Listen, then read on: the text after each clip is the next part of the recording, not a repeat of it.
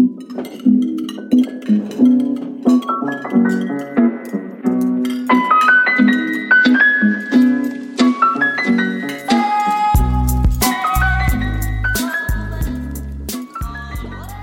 voir et à manger, le podcast où on parle nourriture, gastronomie et images de marque. Je m'appelle Audrey Laurel, je suis graphiste culinaire et passionnée par ce métier que j'exerce en indépendante depuis 10 ans maintenant. Chaque mois, je pars à la rencontre de ces artisans du goût, acteurs de la food et de la gastronomie, pour les questionner sur leur rapport à leur image de marque et pour débattre avec eux de l'adage on mange d'abord avec les yeux. À travers ces conversations passionnées, j'ai à cœur de mettre en lumière des projets alimentaires innovants et durables, mais surtout les hommes et les femmes qui les portent. J'espère que vous prendrez plaisir à écouter nos échanges et à découvrir les parcours inspirants de mes invités. Je vous souhaite une très bonne écoute.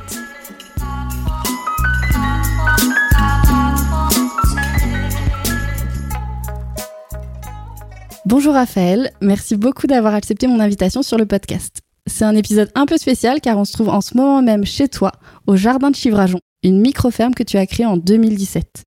Cuisinier de formation, tu as construit ce projet avec l'idée de pouvoir cuisiner tes propres produits au plus frais, de pouvoir maîtriser tout le cycle de la graine à l'assiette et de pouvoir ainsi euh, réellement embarquer tes clients dans ton univers.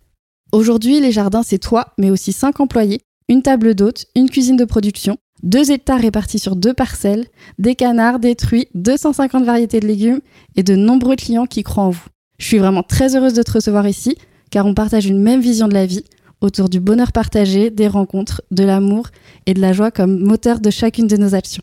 Pour toutes ces raisons, je suis impatiente de revenir avec toi sur l'histoire des jardins de Chivrajon. Mais avant de rentrer dans le vif du sujet, est-ce que tu peux déjà te présenter, nous parler de ton parcours et de ce qui t'a mené à la création des jardins? Merci Audrey en tout cas de me recevoir. Ça fait trop plaisir euh, que tu sois ici et c'est un honneur d'être sur ton podcast. Et du coup, l'histoire des jardins, finalement, elle a toujours été un peu là euh, dans ma vie où déjà la cuisine a toujours été une passion depuis tout petit. Et déjà petit, je demandais à mes parents d'aller au marché, ils nous avaient habitués à ça. Et puis j'ai ramené souvent beaucoup trop de légumes par rapport à ce qu'une famille pouvait consommer, mais mes parents suivaient dans cette euh, folie. Et du coup, à la fin de mes études obligatoires à maturité en Suisse, donc l'équivalent du, du baccalauréat, je suis parti à Lyon, à l'Institut Paul Bocuse, me mhm. former. Où là-bas, j'ai fait mon bachelor pendant trois ans. Et puis, bah, l'avantage, c'est que j'ai pu voir pas mal de choses, découvrir beaucoup de techniques. Je dis souvent, quand on sort d'institut, on est excellent nulle part, mais bon, un peu partout. Mhm. On sait se débrouiller euh, quoi qu'il arrive. Et puis, après l'institut, j'ai eu la chance d'aller au restaurant L'Arpège, chez Alain Passard à, Paris, qui était vraiment un objectif depuis le début. Où là, bah, j'ai, c'était un peu oublier toute la technique d'un côté. Mhm. Et puis se laisser porter par euh, les arrivages quotidiens de légumes, le menu suivait les, les saisons et puis l'aspect hyper créatif du chef. Et après un moment à Paris, bah, en fait, le cadre que tu peux découvrir ici, mm. euh, qui est magnifique, je suis vraiment vu sur le lac, euh, et dans un cadre assez incroyable, un écrin de verdure, comme on dit souvent. J'ai eu l'appel de la Suisse qui est revenu et je suis venu pour euh, travailler dans des bistrots, quelque chose d'un peu plus terre à terre, plus nourrir le monde. Je me disais, mais j'ai été confronté à la réalité qui est un peu partout dans le monde, j'imagine, que les restaurateurs choisissent en fait les menus et les plats du jour principalement par l'action de la semaine. Mm pas forcément la qualité et le goût du produit. Et donc, il y a un bon alignement d'étoiles. Euh, peut-être on reparlera d'étoiles après, qui sait. Mais surtout, j'ai appris qu'on avait du terrain dans la famille, que personne l'exploitait ce terrain. Et puis, je suis tombé sur des livres autour des concepts de micro-ferme. J'avais envie de... Donc, j'avais plus envie de faire 18 heures dans une cuisine, mais potentiellement 18 heures à côté pour moi ou dans un autre projet. Alors, j'ai monté en 2017 le projet des jardins avec le but de pouvoir cuisiner mes propres produits. Et ce qu'aujourd'hui, on a la chance de, faire. Mmh. Du coup, ça fait bientôt 7 ans, c'est ça? Comment ça a évolué depuis le début de la création des jardins? Dans tous les sens. Ouais. non, ça, bah, ça a été vraiment une, une, redécouverte. Je dis souvent, j'ai appris à cuisiner en fait grâce au, jardin finalement où on, cuisine ce qu'on peut et pas ce qu'on veut déjà. Mhm. Donc c'est vraiment le, produit, tu le vois sous toutes ses formes, sous tous ses états, que ça soit de la graine jusqu'au moment où il c'est une pousse. Après, t'as le produit entier. Après, il va faire une fleur. Après, une graine mhm. de nouveau. Toute cette notion cyclique. Euh, ça m'a ouvert à, naturellement, on a commencé à cultiver de manière biologique. Après, on s'est ouvert à la biodynamie en se disant, bah, pourquoi les vins biodynamiques nous plaisent, pourquoi il y a un terroir et un mm. climat qu'on peut ressentir dans le goût et chaque année diffère, mais de manière qualitative toujours. Puis après, ça m'a mené aussi à, à, être en formation de médecine chinoise pour apporter cette vision holistique, énergétique au jardin. Et c'est vrai que bah, on a, on a beaucoup évolué, rien que déjà dans notre approche globale. Et puis, on, cette capacité, je pense, maintenant qu'on a de pouvoir utiliser un produit du début à la fin, Mm. de parler à nos clients de ça, de donner des cours à nos clients sur les légumes et essayer de montrer que le végétal, en fait, c'est bon, c'est délicieux, c'est beau. Et sans essayer d'être client, bien au contraire, c'est juste que c'est ce qu'on fait, c'est notre produit. Ouais. Tu qualifies souvent la ferme de magique. Pour ceux qui nous écoutent et qui n'ont pas la chance de se trouver ici comme moi, qu'est-ce qu'elle a de magique cette ferme?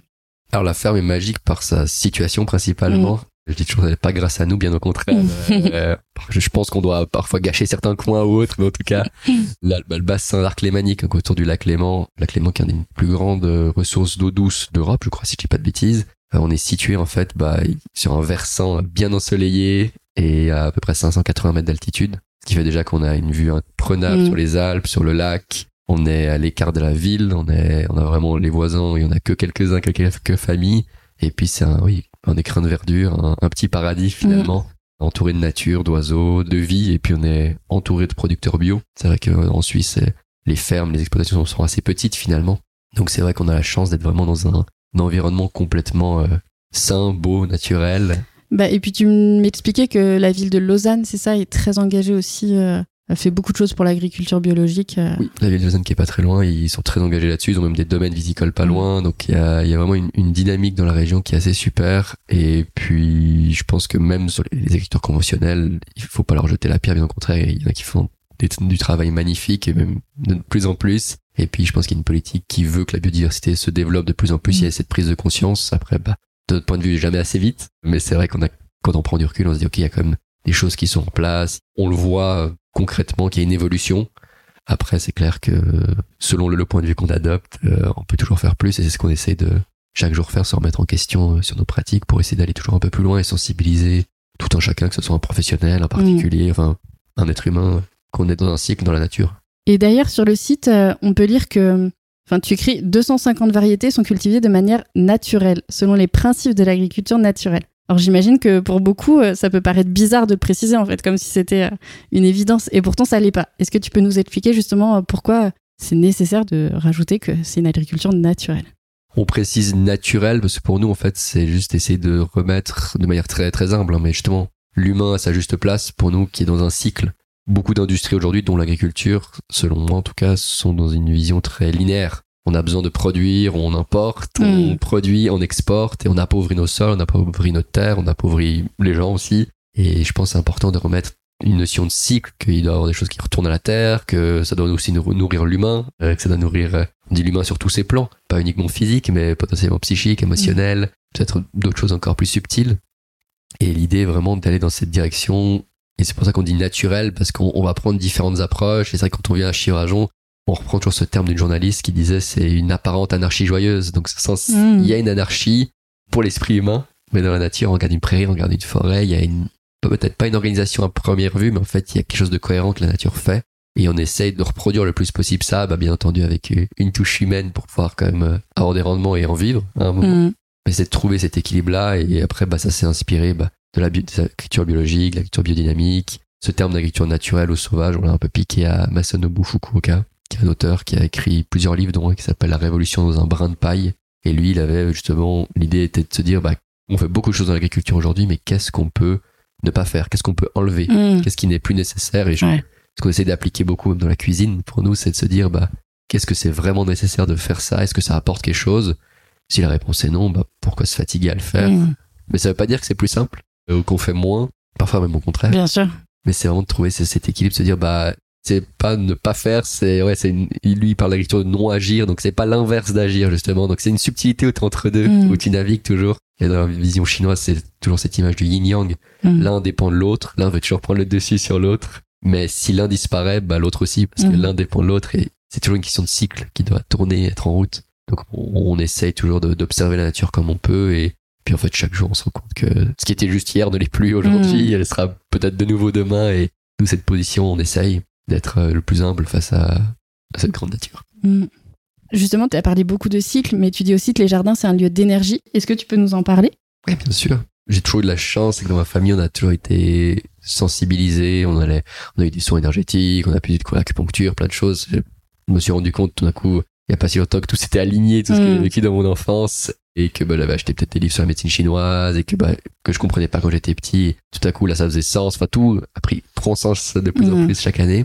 Et il y a toujours cette sensibilité par rapport à ça. Et j'ai un formateur qui disait on a deux jambes, une tangible et un- une intangible. Et c'est comme pratique d'avoir deux jambes et de marcher avec. Mhm. Après on peut en avoir qu'une ou pas en avoir, mais c'est quand même mieux avec ces deux jambes. Et bah, c'est pareil, du coup on revient sur cette vision du yin-yang chez les Chinois, mais c'est ce côté on navigue avec deux visions qui sont pas incohérentes et puis qui n'expliquent pas forcément tout et qui fait que parfois on se retrouve face à des paradoxes qui peuvent nous, nous perturber fortement. Mais c'est vraiment en fait prendre conscience que c'est pas juste je me lève le matin, je vais au travail, mais c'est Mm. qu'aujourd'hui, la biodynamie est très connue pour ça entre autres, mais aujourd'hui il y a une configuration particulière où la Lune est peut-être devant telle constellation. Et après, bah, il y a toutes les autres planètes aussi qui jouent là-dessus, donc c'est vraiment, il y a des influences du ciel par Mhm. rapport aux planètes, aux étoiles, mais aussi des influences de la Terre. La Terre aussi connaît des cycles. Le, le premier qu'on connaît, qu'on voit au quotidien, bah, c'est le matin, le lever du soleil, le soir, le coucher du soleil, avec tout ce que ça implique comme changement, comme euh, mouvement, que ce soit énergétique ou visuel. Mm. Après, il y a le, le cycle même des saisons qu'on va voir, où là, bah, tout à coup, sur les saisons chinoises, l'automne commence début août. Enfin, toutes les saisons sont décalées, mais moi, ce que je trouve, c'est vraiment un moment assez marquant. Si on observe en août, les jours ont déjà pas mal raccourci, la lumière commence à changer, les jours sont un peu plus courts, et puis c'est là où on commence à avoir toutes les récoltes Mhm. de l'été qu'on connaît, mais toutes les premières récoltes aussi de l'automne, les premières courges, les premières pommes, les... tous ces fruits, tous ces légumes commencent à apparaître à ce moment-là. Donc c'est cet aspect, c'est vraiment un équilibre de tangible, intangible, Mhm. et de naviguer au quotidien avec. Et moi je dis toujours aussi, c'est pas de rester perché euh, là-haut dans le ciel, dans les étoiles, mais pas non plus rester euh, les pieds bloqués dans le sol. Mhm. C'est justement de, de se permettre de, dès qu'on a besoin de peut-être de quelque chose d'un peu plus subtil, un peu plus fin, et quand on a besoin de quelque chose d'un peu plus concret, terre à terre, on, on l'utilise aussi. On va avoir le cas de nos traitements. Quand on peut, on va être sur des, plutôt des choses, la biodynamie utilise beaucoup ces notions-là de petites doses de traitement pour développer la vie du sol. Mhm. Mais après, si tout coup il y a une attaque et puis qu'on juge qu'on peut sauver la récolte, c'est aussi ça, pour nous le questionnement, c'est pas traiter pour traiter. Bah là, tout coup on va se dire, bah là on va traiter en curatif avec des huiles essentielles dans notre cas, mais on va traiter pour éradiquer l'attaque. Mhm. Mais on aura fait tout un travail en amont de se dire, bah la plante, elle doit être en santé, elle doit pouvoir répondre à ça. Et nouveau, il y a, il y a un aspect physique, il faut qu'elle aille à manger, il faut que le sol soit vivant, qu'il y ait des engrais, euh, ce genre de choses. Et de l'autre côté, il faut aussi qu'on lui apporte les éléments pour qu'elle s'adapte à la météo, au climat, aux énergies du moment, Mm. comme nous. Pour Mm. nous, un légume, c'est quelque chose de, de vivant et qu'on essaie de faire tomber les barrières finalement. Il n'y a pas de barrière dans le vivant. Ben oui, et puis, enfin, ton approche, elle est quand même, je pense, assez euh, unique. Là, tu parles de la vision énergétique de la médecine traditionnelle chinoise. On peut se demander ce que vient faire la, la médecine traditionnelle chinoise dans le maraîchage. C'est vrai, c'est une très bonne question. En- c'est intéressant finalement. Puis bah, comme je dis, les frontières tombent assez vite parce que rien que déjà un élément de base qui fait qu'un être vivant est un être vivant, c'est qu'il y a de l'eau et cette eau, elle est en mouvement constamment. Et il y a très peu, un ou deux, on peut toujours trouver des exceptions, mais être vivant qui arrive à se sécher, puis dès que tu mets de l'eau, il, il se réhydrate et il Mm. redémarre. Tu peux essayer avec un humain, bon, c'est pas pratique à faire, ça, ça marche pas très bien a priori. Si on a plus d'eau, il y y a pas de vie. Et donc, Mm. rien que ça déjà, et on peut trouver plein d'autres comparatifs. Et puis vraiment, en fait, la médecine chinoise, elle a cet aspect. Moi, c'est le sujet qui m'a parlé. J'aurais pu partir dans l'Ayurveda, j'aurais pu partir dans plein Mm. d'autres choses, mais ça a été moi la, la vision qui me parlait le plus personnellement. Donc, de nouveau, c'est un point de vue. Et le- quand on regarde les textes qui sont millénaires, qui ont développé la médecine chinoise et au fil des siècles, c'est vraiment toujours l'observation de la nature. Si tu as une pathologie qui se manifeste le matin, qui est péjorée au printemps, dans certains cas, bah, en fait, ils vont faire des liens avec le fait bah, que le matin, dans la journée, c'est la même chose qu'un c'est comme un petit printemps quotidien. Mhm. La fin de journée sera un petit automne. Le midi, ça sera l'été, d'une certaine façon. Et du coup, on commence à observer des, des analogies partout. Et au début, c'est vrai qu'en tant qu'occidental, on a toujours cette vision très cartésienne, très carrée, mais qui n'est pas non plus incompatible. C'est juste euh, accepter qu'il y a des choses qu'on comprend pas, Mhm. que le paradoxe va aller nous secouer, mais je pense que ça nous ouvre infiniment plus. Et chaque fois qu'on fait des visites, qu'on discute, parfois ça peut remuer plus ou moins des gens, mais on sent qu'il y a aussi, ça résonne chez les gens. Il y a cette histoire toujours de, parfois de vibrer à l'unisson. Mhm. Il y a Mhm. quelque chose qui se passe. Et si les gens me disent qu'ils croient pas à l'énergie, je leur dis, bah, quand vous entrez dans une pièce, ça vous est peut-être déjà arrivé de vous dire, il y a une ambiance bizarre. Mais comment tu mesures une ambiance? Qu'est-ce que c'est un ressenti, c'est une intuition et pour moi, si tu as le ressenti, clairement c'est physique, mais il vient d'une impulsion autre, d'un quelque chose de sensible Mhm. qu'on voit pas forcément. Et puis, il faut pas oublier qu'en tant qu'humain, finalement, on a ce qu'on voit, ce qu'on sent, ce qu'on goûte. C'est un bout d'un spectre qui est infini. C'est ce côté de se dire que ça doit dynamiser le vivant, de s'inclure dedans et d'avoir du respect envers ça et du coup, ouais, de s'inscrire toujours dans un renouvellement quotidien, en fait, et d'accueillir les choses qui viennent. Et après, bah, comme tous, on a des, des défis au quotidien. Ouais. ouais. C'est pas toujours simple, mais c'est toujours se questionner, ok, est-ce que ça vaut la peine? Est-ce que je suis à ma place? Que on a fait juste, et puis nous, juste, ça- ça prend toute une autre dimension très relative Mm. Une fois que tu t'ouvres à ce genre d'influence, je trouve. Mais euh, de toute façon, tu le dis, quand on est ici, on se sent bien. Enfin, on voit que tes salariés, ils se sentent bien. Pour avoir vu hier euh, les clients du restaurant, enfin de la table d'hôte, euh, tu sens qu'il y a quand même euh, des sourires sur les visages, une sorte d'apaisement. Enfin, c'est vraiment le, le lieu. Voilà, moi j'y crois aussi. Et effectivement, on ressent ces bonnes énergies. Du coup, là, on va parler un peu plus de la table d'hôte. Enfin, donc, tu as créé les jardins en 2017 et tu as ouvert la table de chivrageon que récemment, alors que c'est le projet que tu portes depuis le début. Pourquoi ça a pris autant de temps C'est une bonne question. si ça tenait qu'à moi, ça aurait tout, aurait tout fait d'un coup. Heureusement, on l'a pas fait. J'ai appris à être un peu plus patient avec le temps. L'idée était, bah, moi, je voulais pas refaire de formation agricole. En 2017, c'est pas si vieux, mais en Suisse, il y avait pas beaucoup de possibilités de formation avec du bio. Et puis moi, c'était le bio sans compromis dès le début et ça me semblait normal. Il y avait pas ces formations disponibles ou très peu. Je voulais pas refaire trois ans de formation, donc j'ai appris sur le tas. Donc il y a eu aussi un peu une idée de développer, stabiliser la partie agricole. J'ai jamais arrêté d'être cuisinier, mais j'avais pas non plus l'idée finale de ce que Mm. j'allais faire. Est-ce que ça allait être une table d'hôte, c'est un restaurant, enfin, qu'est-ce que ça allait être? Et puis, bon, quand on a commencé à développer la partie agricole, on a eu, bah, on faisait des paniers hebdomadaires, des marchés, on a eu pas mal de- d'expériences et d'essais à gauche à droite. Et à un moment, bah, je continuais à faire des traiteurs, je fais à domicile, mais j'ai eu l'appel de me dire, bah, en fait, là, j'ai peut-être l'envie ou c'est le moment aussi Mm. de ramener la cuisine dans ce cycle-là pour boucler la boucle finalement. Et donc, euh, j'ai commencé, je crois, quand j'ai commencé à, le projet vraiment de venir à, à le mettre en route, mettre en place, c'était quand euh, bah, le premier confinement finalement. Mm. Et c'est là on a développé le projet pendant un an, un an et demi, vraiment bah, de ce qu'on allait faire. Et au début, ça a commencé juste avec une cuisine de production. L'idée était en fait de se dire, ben, on transforme nos produits forme de fermentation. Mais après, le problème, c'est que la fermentation, en tout cas selon notre vision, dans notre région, c'est un produit niche, très complexe à vendre. Donc ces produits, il faut les cuisiner. Donc on s'est dit, ben, on proposera des événements entre autres pendant l'été, dans les champs, des brunchs. Après, on s'est dit, bon, on va aussi faire un peu de conserverie avec les surplus de production, ce genre de choses. Et puis après, il y a pas de limites par rapport à ça, si on voulait faire de la transformation pour des collègues. Tout ça, on veut évoluer dans cette direction-là. Et puis quand on a eu la cuisine qui est née il y a maintenant bientôt deux ans, on s'est dit à un moment, bah, on a un espace, mais qu'on n'utilise pas tous les jours ou pas à fond. Ce serait bien quand même qu'on fasse quelque chose de cet espace. Et ça tombait pile au moment où en fait, bah, le locataire dans la maison familiale partait, la maison qui est coupée en différentes parties. Ça correspondait aussi à un moment où on venait de finir l'été et on avait fait pas mal de tables d'hôtel de brunch dans les champs qui a eu beaucoup de succès. On faisait ça ponctuellement, on en faisait pas 10 par semaine, on en faisait un ou deux par mois, trois, trois ou quatre. Mm. Mais on s'est dit, il y a peut-être quelque chose à faire là. Et on, tout à coup, en discutant avec la Fabien, on s'est dit, bon, bah, il y a cet espace à disposition. La plus-value de Chivrajon, au-delà de ce qu'on fait, c'est surtout le lieu, finalement, qui est juste fou, qui est merveilleux. Et autant le partager quand on a Mm. la chance d'être dans tel univers. Et du coup, on a monté le projet de la table d'hôte en se disant, bah là, on aura quelque chose de fixe toutes les semaines. Que ça soit une table d'hôte une fois par semaine et un brunch euh, bientôt une fois par semaine aussi. Donc cette idée, c'était de laisser mûrir les choses finalement. Et mais l'idée était pas figée dès le début. Mm. En fait, je savais pas. Sous quelle forme sous ça quelle forme ça allait prendre. Si je reprends les, on avait fait un exercice à l'institut euh, Paul Bocuse au tout début quand on était arrivé, il nous avait dit la première année écrivez où vous voyez dans 5 ans et dans 10 ans. Mhm. Puis ils nous ont redonné ça après les 3 ans. Et c'était très drôle parce que bah, tu vois à quel point tu changes. Ouais, génial. Et puis même quand je suis sorti de l'institut, pour moi, je me voyais faire quelques restaurants étoilés, ouvrir un restaurant, potentiellement viser une étoile ou deux. Enfin, j'imaginais quelque chose de très technique, très haute gastronomie. Et aujourd'hui, en fait, on a des produits, on a, on a pour tout le monde. On a autant euh, les légumes bruts pour euh, des gens qui veulent juste cuisiner eux-mêmes, on a des cours de cuisine pour les gens qui veulent décorer les légumes, on a des bocaux, des apéros, on a les tables d'hôtes, qu'on on couvre une large gamme, alors que j'aurais même pas pu imaginer ça. Ils sont rigolant. Quand j'étais cuisinier, j'aurais jamais imaginé être Ouais. maraîcher. Alors, peut-être que Dans 5 ans, je serai plombier, je sais pas, mais en tout cas, il y a, y a une telle évolution constante par les gens qui passent ici, par ma famille, par mes amis, par des discussions comme aujourd'hui Mhm. avec toi, ou, ou les retours qu'on peut avoir, qu'on essaie d'écouter ce que les gens nous disent, et puis après, on, on laisse mûrir ça Mhm. tranquillement, et après, on essaie de le mettre en œuvre comme on peut, et là, en tout cas, actuellement, c'est par la table d'hôte qui, je pense, s'inscrit dans ce cycle, mais c'est aussi un peu le résumé, le résultat de toute notre philosophie rassemblée dans un, un lieu pour Mhm. une expérience complète où vraiment on peut raconter l'histoire, il peut voir où ça pousse, on peut parler fermentation, on peut parler Mhm. bocaux, on peut parler euh, tout sans limite et à prendre du temps avec le client et je pense que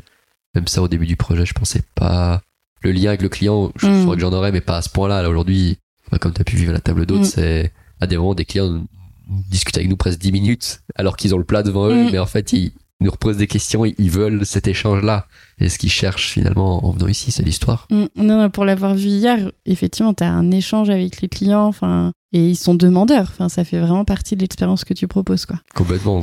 À des moments, on est presque mal à l'aise en se Ouais. disant, mais est-ce qu'on est en train de trop leur parler ou enfin au resto est-ce que vraiment j'aurais envie de discuter 20 minutes avec le cuisinier? Mais en fait bah, vu que c'est eux qui posent les questions et qui nous relancent bah on se dit oui puis en fait avec les retours qu'on a et on a des retours en face à face donc là tu te dis bon bah peut-être qu'ils sont Mm. juste polis mais après il y en a qui prennent le temps de faire des retours par écrit que ce soit sur Google sur différentes plateformes et c'est là où tu vois que pour ma part je trouve que c'est s'ils prennent ce temps-là de faire ce retour Mm. C'est que là ils sont honnêtes du coup parce que ça demande un certain engagement même si c'est rapide à faire aujourd'hui avoir des retours c'est long c'est complexe Bah, ça demande du temps et on sait que le temps, c'est euh, une ressource précieuse. Donc, s'ils font le- l'effort de, de partager ça, c'est que ça a compté pour eux, quoi. Et t'as jamais hésité euh, à ouvrir une partie de ta maison Enfin, voilà, ça reste euh, votre maison de famille, c'est intime. ça, ni toi, ni ta famille. Vous avez hésité quand t'as évoqué cette idée-là? C'est vrai qu'il y a eu beaucoup d'hésitations, beaucoup de questionnements, parce que c'est vrai que passer une vieille bâtisse, c'est aussi l'expérience client et a des défis. On n'a pas une maison où tu fais des transformations facilement. Il y a le quartier, il y a quand même quelques familles qui vivent, donc le but est de pas non plus les déranger, de pas avoir des voitures chez eux qui se Mm. garent ou des gens qui vont sonner chez eux. Enfin, il y a, il y a des défis le, enfin, logistiques sur place pour que les gens arrivent au bon endroit et qu'ils se perdent pas. parce que C'est vrai que si tu te perds en allant à un endroit, tu trouves pas, tu te Mm. trompes de maison. Enfin, déjà ton expérience commence mal. Mais au final, on s'est dit, bah, essayons déjà. Ouais. Et puis on voit que peu ça prend et qu'il y, a un- il y a un vrai échange. Et même ce qu'on fait maintenant, je l'imaginais pas au début. Mm. Mais je trouve que, comme je disais, parfois, il y a des idées qui apparaissent et bah, elles aboutissent pas. Et tant mieux qu'avec leur cœur, on se dit, Ah, on a bien fait. Mais il y en a d'autres, en fait, on sent que ça s'inscrit vraiment dans une continuité, une cohérence. Et je pense que on a des grands débats aussi en interne dans l'équipe. hein. C'est encore un lieu en plus à entretenir. C'est Pour ma part, j'ai pas beaucoup hésité, mais il y a eu de grandes discussions parce que c'était si on fait ça, par contre, il faut le faire de manière parfaite, entre Mm. guillemets, en disant euh, faut qu'on y mette toute notre attention, tout notre amour là-dedans pour que les gens ressentent toute notre philosophie, notre éthique, et que ça soit pas juste un énième restaurant Mm. ou lieu où venir manger quelque chose, parce que ça, il y en a assez, en tout cas, dans la région. Non, non, non, bah, c'est réussi. Enfin, on se sent vraiment euh, comme à la maison. Enfin, voilà, tu nous accueilles. euh. Il n'y a pas les barrières qu'on peut avoir au restaurant. Franchement, l'expérience, elle est complètement différente.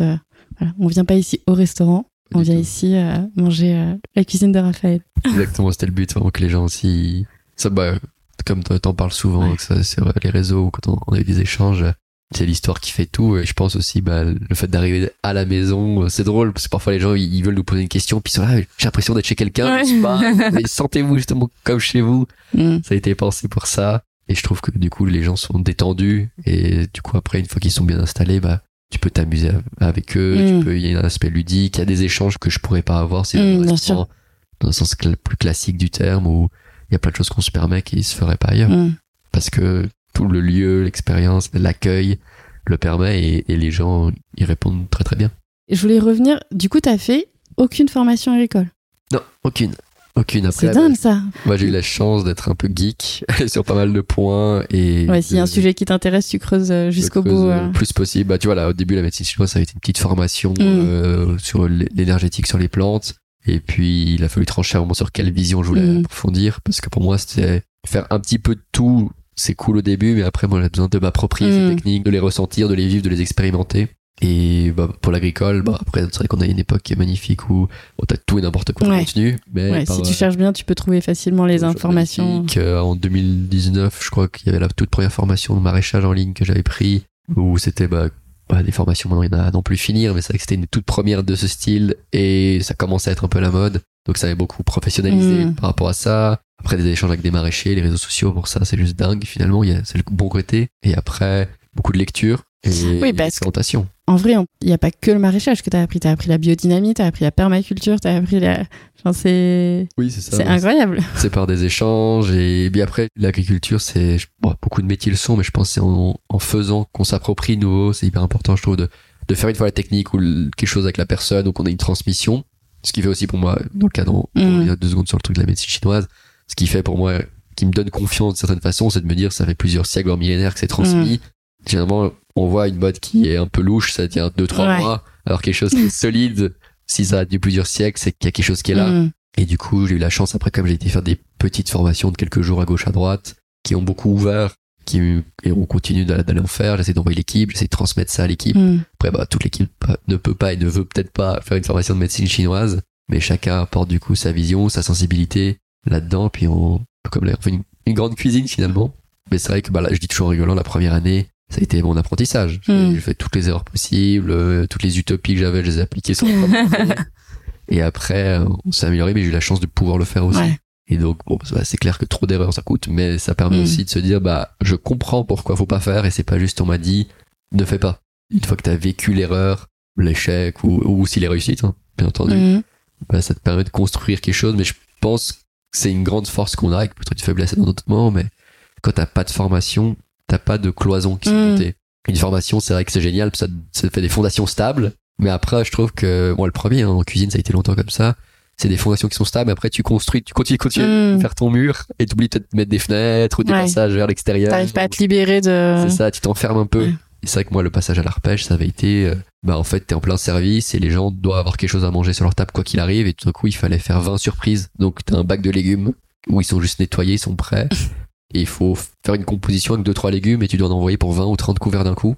Et, bah, là, tu dois pas réfléchir. C'est vraiment l'expérience, l'intuition, les réflexes et, bah, là aussi ce que la nature t'a offert ce Mhm. jour-là que tu vas rapidement préparer et envoyer au client. Et c'est ce qui fait cette spontanéité, cette fraîcheur qu'il y a à l'arpège, qui fait que c'est un lieu magique. C'est pas un lieu où, je dis toujours rigolant, au niveau d'autres restaurants où tout est taillé en parallélépipède rectangle, Mm. en tout ce qu'on veut, toutes les formes. Là-bas, c'est beaucoup plus brut. Passard dit toujours, il faut gommer le geste du cuisinier. Et moi, c'est des phrases qui m'ont marqué, et puis c'est des choses que j'ai vues. Quand il, il faisait, il venait faire le service avec nous très souvent, bah, bon, déjà, le service dure très longtemps. Mais Mm. au-delà de ça, surtout, ce qui est génial, c'est que tu vois la précision du geste. Tu vois, tu Mm. vois l'artiste qui est au travail. Après, il a une théâtralisation qui est assez marrante et, et c'est le personnage. Mais ce qui sort comme assiette, c'est une créativité débordante et infinie. C'est libérateur, en fait, de voir ça. Puis, une fois que tu cultives tes produits, bah, pareil, c'est plus limite. Donc, t'as plus ces cloisons et je pense dans l'aspect agricole, c'est ce qui a fait qu'on peut se permettre de, bah, ok, on applique la, la médecine chinoise aujourd'hui. On a fait de la biodynamie et puis on construit comme ça. Et puis on a un peu des principes qui se montent, mais on essaye toujours de les démonter, de les remettre en question. Au final, là, même si je fais ça tous les jours de ma vie jusqu'à ma potentielle retraite, si on a une une fois, imaginons 65 ans, tu vois, il me reste une trentaine d'années à, à faire. Mais ça- chaque saison est tellement particulière. Ouais. En plus, chaque année, il y a de plus en plus d'extrêmes. Ça veut dire que un essai que je fais ce printemps ou cet été, bah, l'année prochaine, il sera même pas comparable. Mm. Alors, il y a des règles générales. C'est jamais, t'es pas en laboratoire, t'es pas en situation contrôlée. Puis la configuration dans le ciel est tellement complexe, Mm. et la configuration sur Terre aussi, qu'en fait, bah, 30, 40 saisons dans une vie, c'est rien du tout. Mm. Et puis de nouveau, bah, l'échelle de la nature, elle, c'est des milliers, des millions d'années, et nous, on est juste là, un petit passage rapide. Donc c'est, je pense, c'est important euh, d'essayer de d'avoir comme une base, c'est sûr, mais de pouvoir se laisser, d'accueillir des choses qui viennent. Ouais, c'est facile à dire. Et pour revenir, t'as reparlé à nouveau de la Lune, des planètes, tout ça. Concrètement, comment ça se traduit sur ta façon de cultiver euh Je t'avoue, je connais pas du tout ce sujet-là, donc. euh, pour parler des, des heures, voire des jours, des semaines ou toute une vie.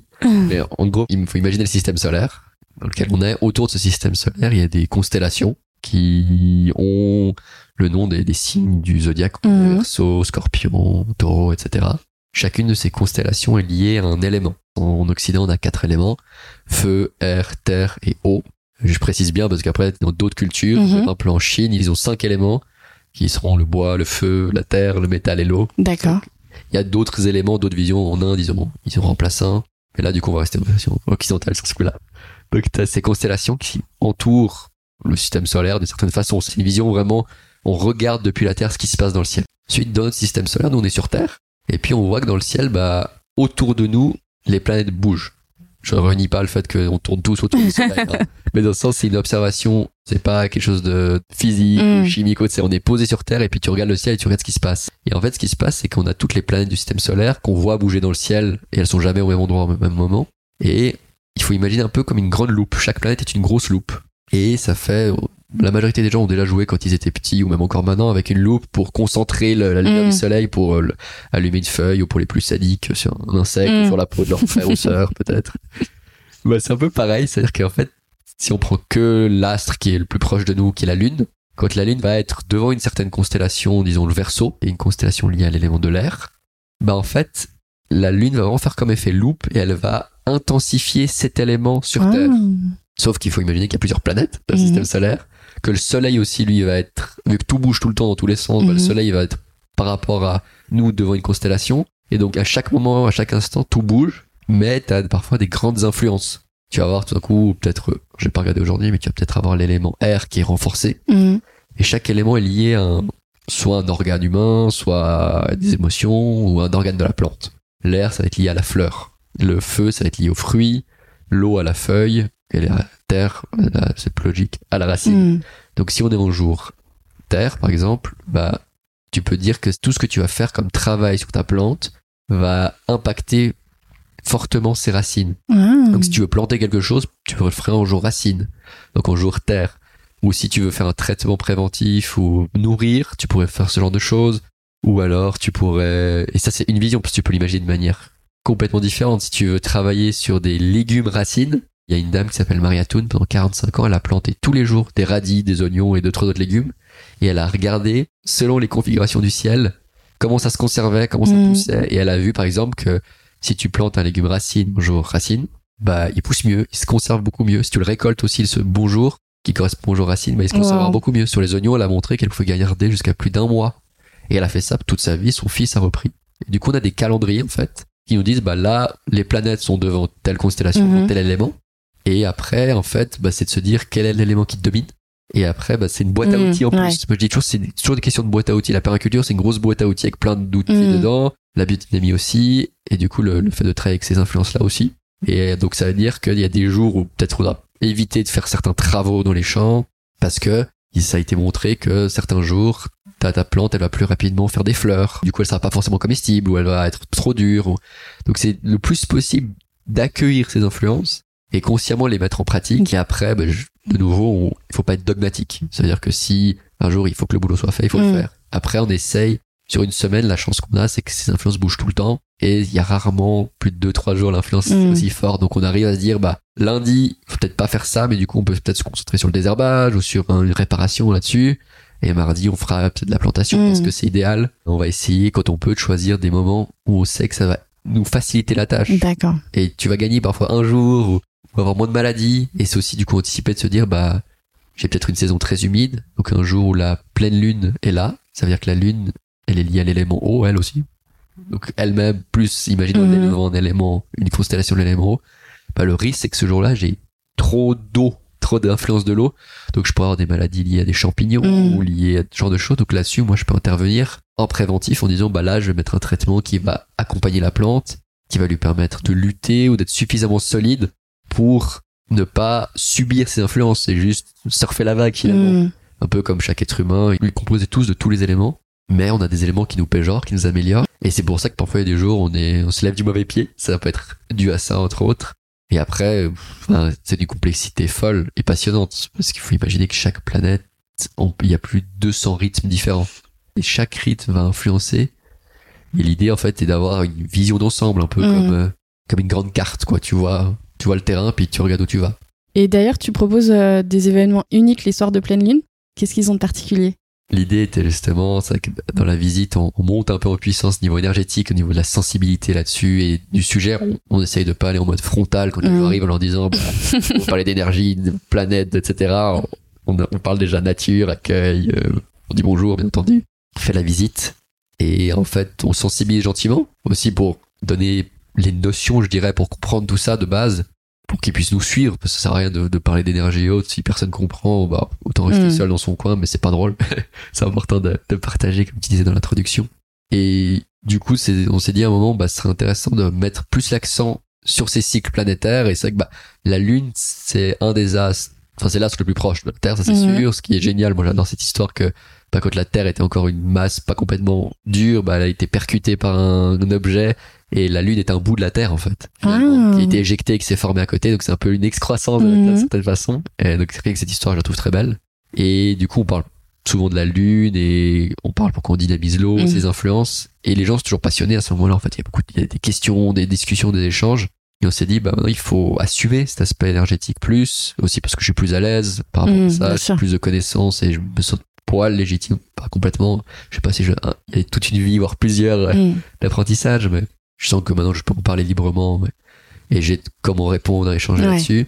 Et on s'est dit, bah, ces événements-là, beaucoup de monde a déjà vécu qu'une pleine lune peut perturber le sommeil ou il y a plein d'événements particuliers, regarde, juste regarder les marées aussi. Et on s'est dit, bah, c'est le moment parfait pour sensibiliser les gens à ça. Et du coup, on garde un aspect tangible d'une certaine forme. On dit, bah, on lit un thème. Donc, on a fait par exemple autour des plantes sauvages, le premier. Le deuxième était un peu plus philosophique sur la coexistence avec les animaux, notre lien avec, pourquoi nous on a des animaux, on les mange pas et comment on a des synergies avec, comment on coexiste. Et puis on a fait ça avec une dame qui est un Virginia Marcus, qui a un sanctuaire pour animaux. Donc elle récupère des animaux qui sont voués à aller à l'abattoir. Et donc on a fait le parallèle aussi, bah, justement entre humains, animaux, comment on coexiste avec, et puis nous, bah, comment on coexiste avec le végétal, comment il y a pas de frontières, il y a juste un vivant, une circulation constante. Et ça permet vraiment, bon, les gens arrivent, on fait une, un, ce qu'on appelle un ancrage, une sorte de méditation. On fait une sorte de visite des jardins. Et puis, bah, chaque événement est un peu particulier où on aborde le thème après, bah, soit sous forme de discussion, soit Mm. sous forme de pratique. Et c'est toujours suivi par un repas. Parce que, bah, la nourriture, c'est Mm. un partage, c'est là où les émotions sortent. Et ça nous permet d'échanger avec chacun et de continuer quelque chose de plus informel aussi, Mm. que ce soit pas juste deux personnes qui parlent. Et là, le prochain sera pour la fête nationale suisse, au moment où on enregistre en tout cas le, le podcast, où là, on a un astronome qui vient. Le 31 juillet cette année, ça sera une super lune, donc la lune Mm. sera au plus proche de la Terre. Et en plus, bah, de sa fête nationale, donc c'est férié. Et là, du coup, on fait une table d'hôtes, donc un menu unique. Et puis, entre chaque plat, l'astronome va parler de l'influence de la Lune, des Mm. astres. Et vraiment, là, on va être euh, complètement dans le sujet. Puis le prochain, il sera, on n'a pas encore décidé pour cet automne, mais tout est ouvert et c'est Mm. vraiment de d'ouvrir toujours plus les gens et nous aussi parce qu'on apprend sur chacun de ces événements tellement de choses Ouais. Et ça permet aux gens aussi peut-être d'avoir un événement un peu plus posé, un peu différent d'un resto, d'autres choses où là ils sont vraiment c'est très informel et, Mm. et vraiment l'idée c'est ça fait partie de nous, de toute cette boîte à outils qu'on a et on pense que c'est des outils qui valent la peine d'être partagés sans nouveau tomber dans l'extrême ou, ou rester perché sur la lune. Je rebondis sur quelque chose que tu as dit. Tu as dit que vous dynamisez l'eau. Oui. Est-ce que tu peux expliquer ça? Tout à fait. L'eau, naturellement, c'est quelque chose qui est toujours en mouvement. L'eau va sortir peut-être d'une source, elle va s'évaporer, va tomber sous forme de pluie, va être en forme de neige, refondre, aller dans un ruisseau, un fleuve, une mer, un lac, une rivière, peu Mhm. importe. Ensuite, de nouveau s'évaporer, elle est toujours en mouvement. Alors aujourd'hui, on a beaucoup canalisé euh, dans beaucoup de pays, c'est l'eau. Et en fait, naturellement, cette eau, vu qu'elle est toujours en mouvement, elle a une qualité vivante, en fait. Mhm. Elle, est- elle se charge d'une histoire, de micronutriments, de bactéries, de plein de choses. Elle, elle est remuée dans tous les sens, elle s'oxygène dans un ruisseau naturel. Il en reste très peu, même en Suisse, pourtant. Où tu vois, bah, il y a, des- je sais pas, il y a une structure dans ces ruisseaux qui fait que tu vois que l'eau a une qualité particulière et de nouveau, quand je parle avec les gens, quand tu fais une marche quelque part, puis tu vois un ruisseau et tu goûtes l'eau, tu dis, ah, ça fait du bien. C'est une eau, en fait, qui est pas juste de l'eau du robinet. C'est une eau qui a une qualité en plus. Du côté tangible, elle est pas oxydée, comme si tu laisses quelque chose dehors, il s'oxyde un peu. Bah là, elle est, elle est réduite, c'est Mhm. l'oxydation. Elle s'oxygène par son mouvement constant. Puis elle, elle a récupéré tous ses nutriments, tous Mhm. ses minéraux, et elle est en mouvement. Aujourd'hui, l'eau qu'on a, que ce soit du robinet ou même l'eau de pluie, elle est, ouais, quand même, on peut dire contaminée d'une certaine façon. Il y a des mesures, des normes maximales de polluants ou autres. Et l'idée de dynamiser, en fait, c'est de récupérer cette eau de pluie, de source, dans notre cas. Et en fait, on la remue dans une bassine, dans un sens, enfin un vortex. Donc vraiment, c'est on- la même chose quand on vit d'une baignoire ou un évier Ouais. de son Mhm. cercle. Et on fait dans un grand sens jusqu'à voir le fond de la cuve, dans notre cas. Et après, on casse, on arrête de tourner. Donc ça fait un chaos. Donc littéralement, Mhm. c'est dans tous les sens. Et on repart dans l'autre sens. On fait ça entre 15 minutes jusqu'à une heure. Et ce qui se passe là, c'est qu'en fait, on oxygène l'eau, même processus que naturellement. On va aussi la réduire, donc pas l'oxyder, l'inverse. Mhm. Donc rien que déjà du côté tangible, elle serait plus saine, que ce soit pour faire nos traitements, c'est ce qu'on fait justement. euh, L'information passe mieux, elle est, c'est une eau qui est plus accessible, comme parfois certains font des cures avec une eau minérale. À la base, l'eau minérale, c'était aller dans un centre faire une cure Mhm. parce que c'était une eau vivante avec certaines propriétés. Et du côté intangible, bah, tu vas transmettre la configuration de l'instant. Ça veut dire toi, comment tu te sens, aussi bah, quelle est la configuration dans le ciel? Tu vas vraiment transmettre ces informations, cet amour, ce que tu veux dans cette eau à ce moment-là. Et c'est un peu comme si tu fais un reset sur ton téléphone. En fait. Mm. Tu enlèves toutes ces côtés négatifs, ces informations. Et après, en fait, nous, on va ajouter dedans peut-être une huile essentielle, une infusion ou un traitement, ou on va la boire. Et le traitement est beaucoup mieux assimilé, absorbé. Et c'est vraiment des expériences qu'on a pu faire où on a arrosé des graines avec de l'eau dynamisée et de l'eau non dynamisée. Et alors, on n'a pas vu des plantes qui ont fait le double de la taille. c'est pas miraculeux, mais dans le sens, tu vois comme une différence dans le développement, il y a une germination un peu différente. Donc, il y a des, des influences, et moi, j'invite toujours les gens à, s'ils me croient pas, bah, qu'ils fassent l'expérience. Ouais. S'ils l'ont pas fait, bon, on pourra en discuter une fois qu'ils l'ont fait, justement, Mhm. parce que on voit la différence et il y a nouveau des façons de le mesurer et il y a des choses où on peut pas mesurer Mhm. euh, l'intention qui va dans l'eau. Mais ça rejoint toute cette vision énergétique. Donc vraiment, c'est la biodynamie l'a beaucoup transmis ça et c'est à chaque fois pour un, un, traitement en fait, tu vas remuer ces taux pour qu'elles soient vivifiées, vivantes et en fait, tu reprends. En fait, c'est juste remettre l'eau dans la qualité qu'elle a de manière originelle. Techniquement, si on avait un ruisseau naturel qui coulait au milieu du jardin, ce qui serait super, on pourrait prendre l'eau direct et puis on n'a même pas besoin de la dynamiser. C'est juste qu'aujourd'hui, dans la configuration telle qu'elle est des jardins et du monde actuel, comme on utilise, elle a besoin de cet aspect de dynamisation. Aujourd'hui, alors il existe mille et une façons et choses et théories là-dessus. Nous, c'est en tout cas cette technique-là, cette façon de faire, on, voit des résultats et c'est important pour nous de, de, faire perdurer ça. Ouais, génial. Pour revenir du coup à ta cuisine, on s'est un peu éparpillé, mais euh, comment tu qualifierais ta cuisine? C'est une bonne question. je pense qu'il y a un côté très brut, mm. nature, un côté sauvage aussi, dans le sens où bah, je dis quand les gens viennent à Chivrajon, bah, c'est côté anarchie joyeuse, apparente anarchie joyeuse, mm. où bah, je pense que ça se retrouve dans une cuisine. C'est les rares fois on a essayé de faire quelque chose de très carré, très net, très précis. Bah, on perd l'émotion, on mm. perd l'intention. Dans notre cas, hein, c'est très propre à Chivrajon et à, et à notre façon de cuisiner. Je sais pas pour d'autres, mais en tout cas pour nous, chaque fois qu'on a voulu faire ça, on perdait ailleurs. Donc on a un côté, vu qu'on change le menu toutes les semaines en mm. fonction des récoltes, de ce qu'on voit, de nos envies, nos, nos envies et des possibilités surtout, ça va vraiment être influencé par ça. Donc on essaye de travailler le produit d'une certaine façon quand même pour parce que ça nous fait plaisir et il y a une, une, une, signature par rapport à ça, mais on, on va tâcher de peut-être pas le non plus essayer de perdre son essence. Mm. Après, bon, bah, parfois on se perd en route, ça arrive. Mais je pense que oui, en tout cas, brut et nature, ça c'est sûr, et sauvage, je pense que ça, ça définirait bien.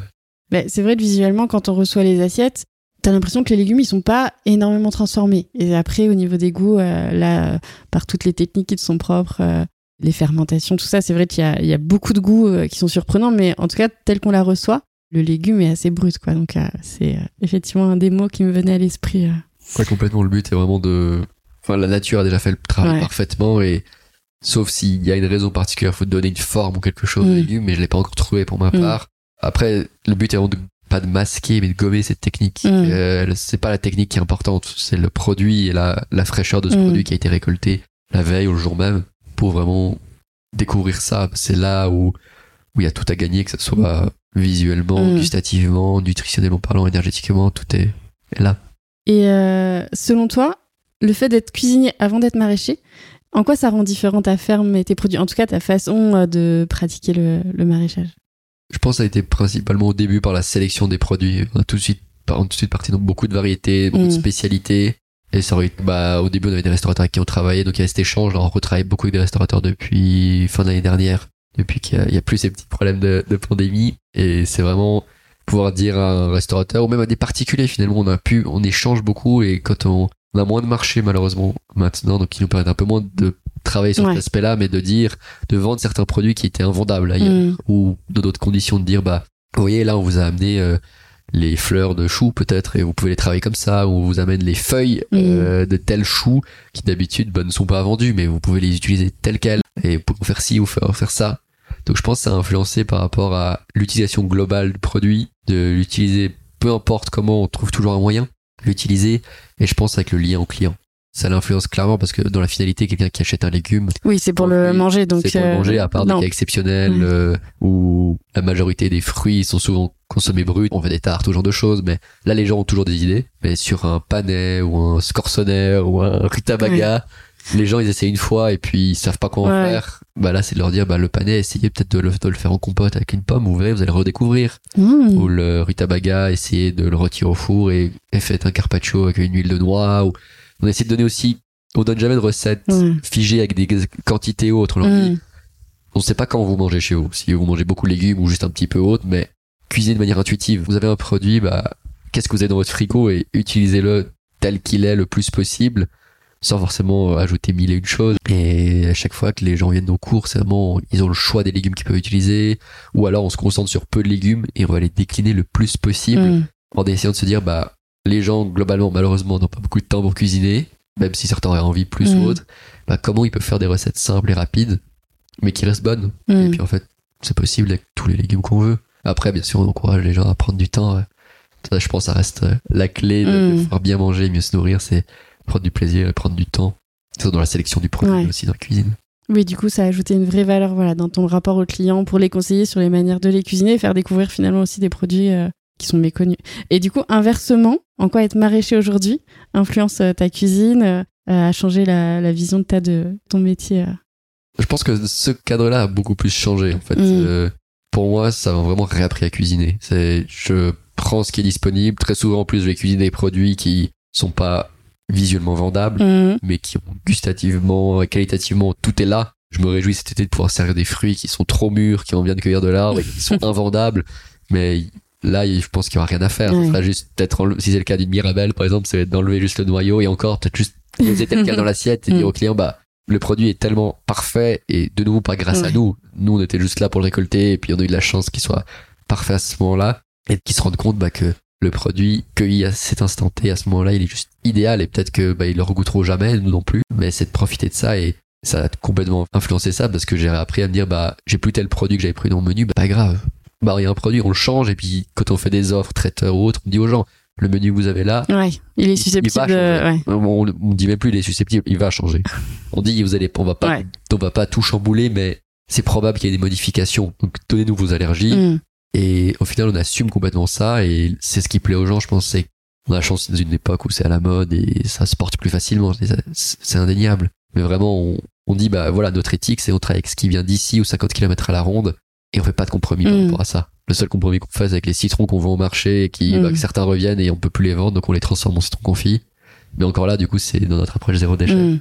Mais là, ça a été vraiment de se dire, bah, le produit, il arrive, il est devant moi, bah, L'autre jour, on a servi un plat qui a beaucoup parlé aux gens, c'est les betteraves. Quand on, fait un semis, donc on met les graines dans le sol, on a souvent trop de betteraves, elles sont trop serrées mm. pour faire des grosses betteraves. Mm. Alors on les enlève, on les éclaircit. Et du coup, on a cuisiné les mini betteraves qui faisaient, je sais pas, 3-4 cm de mm. diamètre, avec les fans telles quelles. Et on leur a expliqué, bah oui, d'habitude, ces betteraves, on les enlève et puis on les laisse dans les champs. Et ça nourrit le sol, c'est pas perdu. Mais c'est dommage d'un côté parce qu'on pourrait nourrir des gens avec. Et là, du coup, on les a servis, on les avait préparés. Et on avait cette histoire de dire, bah, vous voyez, une betterave, c'est pas juste mettre une graine puis attendre. Il y a tout un travail derrière. Et il y a aussi ces petites betteraves qui sont délicieuses, qui sont belles. Il y a toute une histoire derrière. Donc ça influence complètement euh, la cuisine au quotidien et parfois on n'a juste pas envie de toucher le produit, comme je te disais sur, mm. sur un fruit, sur un légume qui sort tel quel. Bah, autant le servir le plus naturellement possible parce que la majorité des gens n'ont pas cette opportunité de, de goûter ça. Ouais, ouais c'est ce rapport au produit euh, que les cuisiniers qui sortent jamais de leur cuisine n'ont pas quoi de c'est aussi je pense que je dis pas qu'ils le respectent pas hein, mais dans le sens que t'as bah, et puis tu sais le travail qu'il y a derrière. Complètement c'est ça euh, tu l'as planté tu l'as désherbé parfois tu c'est un quatrième essai euh, dans l'année et puis tu dis bon bah si j'y arrive pas maintenant c'est foutu puis tu l'as enfin et même si t'en as beaucoup en fait tu vas chérir le moindre centimètre de ta betterave ou ton rutabaga mm. des, des légumes qui sont souvent un peu moins chéris mm. qu'une tomate où là c'est facile beaucoup de monde aime la tomate c'est un mm. produit très abondant mais c'est de se dire, bah, je sais le boulot qui est derrière. Ou même sur une tomate, en fait, c'est de se dire, est-ce que vraiment j'ai envie de la mixer? Peut-être pas. Mm. Peut-être que oui, hein, c'est pas non plus se couper de, mais c'est de se dire, bah là, pareil, je l'ai récoltée à ce moment-là, elle est encore tiède, elle est au stade idéal. Mm. Peut-être une variété qui a quelque chose de spécifique.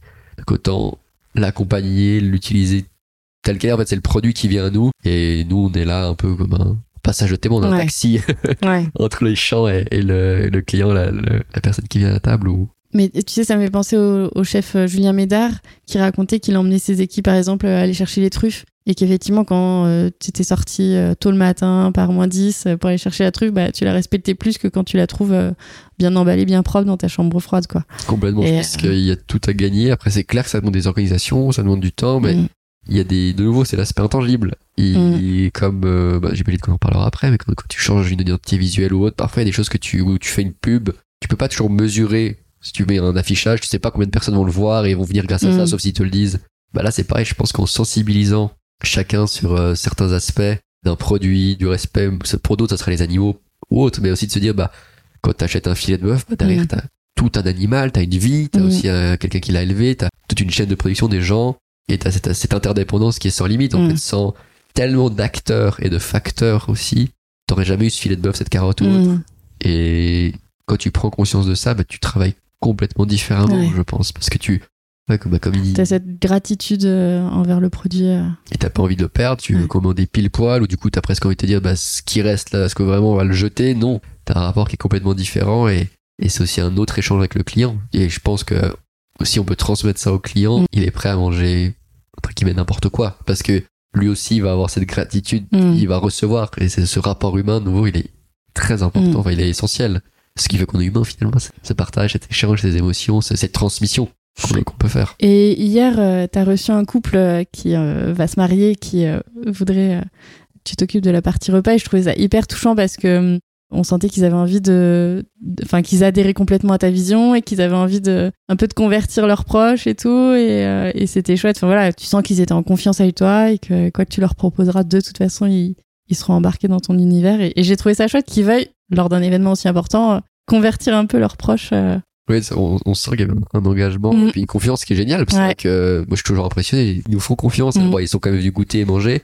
Et c'est intéressant. Ça, on a eu ce- cette question au moment où ils disaient, mais est-ce qu'il y a un plein moment où peut-être on aurait quelque chose, un, un peu un traceur où les Mm. gens peuvent se raccrocher pour pas qu'ils soient perdus parce que certains sont pas adeptes de ça. Mm. Et nous, on parle beaucoup de cuisine végétale et on essaye de pas toujours utiliser les mots végétarien Mm. ou parfois le menu est vegan ou végétalien. C'est pas une volonté particulière, mais c'est juste que parfois on n'a pas envie de mettre du beurre ce jour-là et puis c'est la vie.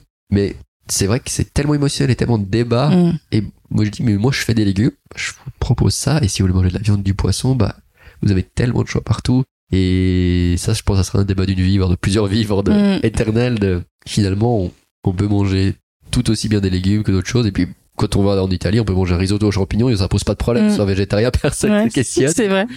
Mais tout à coup, si tu vas dans un restaurant et t'as pas un bout de viande et pas de risotto, dans ce cadre-là, tout à coup, ça peut réveiller en certains des, des émotions Mm. qui sont hyper intenses.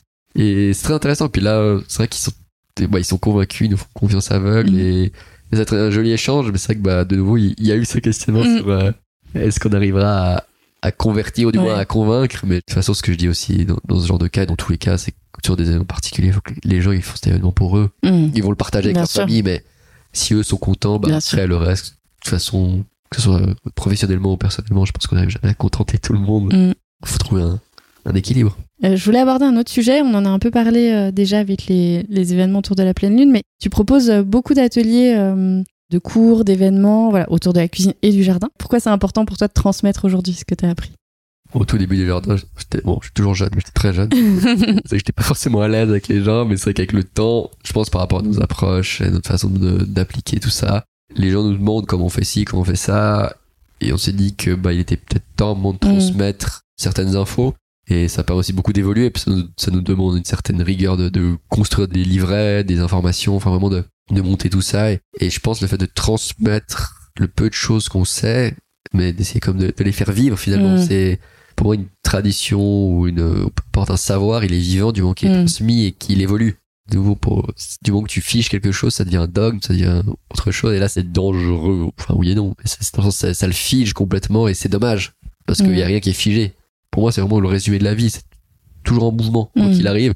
Et puis un jour, bah, ce cycle sera terminé et puis du coup il y aura plus de mouvement ici, mais il y aura un, un autre Mm. cycle qui démarrera peut-être autre chose. Mais c'est l'importance de transmettre, de garder cette vie. Et après, bon, on essaye parce qu'on a pas mal de choses. Euh, sur les ateliers jardin, c'est la première année où on les a autant structurés, on a essayé d'accompagner les gens. Sur la cuisine, il y a beaucoup de demandes aussi, bah, pour des questions de mode, je pense, Mm. mais aussi de demandes de nos clients sur comment cuisiner les légumes parce que, en fait, ils ont peut-être envie d'appliquer, ils savent pas comment cuisiner les légumes, en Mm. fait, Mm. de toute façon. Pourtant, c'est pas si différent qu'une Mm. viande ou un poisson, mais c'est, je dis toujours, c'est à la fois pas du tout différent et c'est à la fois de notre cuisine. Parce que tu peux complètement faire euh, comme tu ferais du bœuf sauté à la poêle, tu peux faire avec des légumes et c'est pas un souci. Ça marche très bien. Mais t'as aussi des choses que le légume te permet qu'avec une viande tu feras pas parce que c'est pas la même structure, c'est pas les mêmes Mhm. cellules.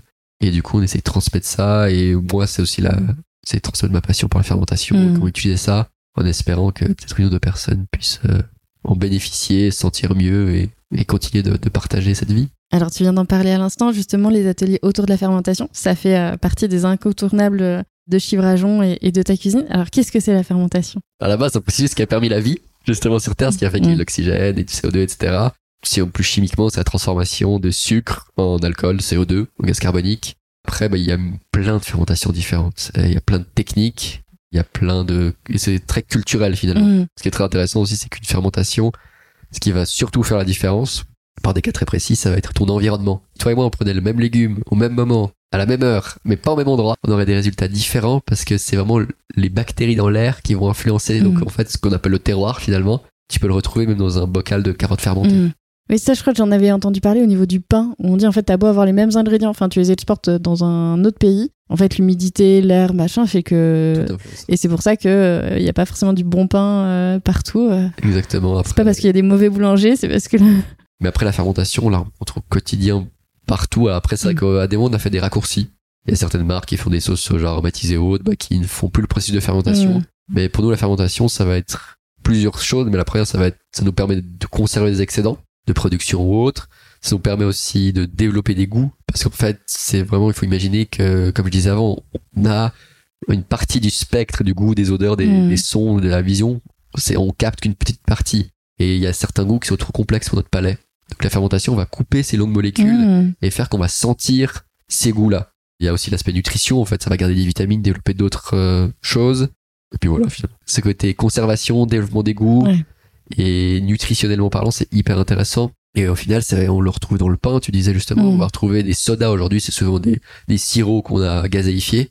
Mais un soda, quand on n'avait pas le, on captait Mhm. pas le CO2, ce genre de choses, on le, c'était du sucre avec une infusion ou un jus de fruits qu'on laissait Mhm. fermenter un petit peu de temps. Et naturellement, ça faisait une boisson un peu pétillante ou fermentée. C'est comme ça qu'on conservait. Euh, Dans tous les produits laitiers, la fermentation, bon là sur les fromages ou autres. Et on peut retrouver, nous, on utilise beaucoup de miso.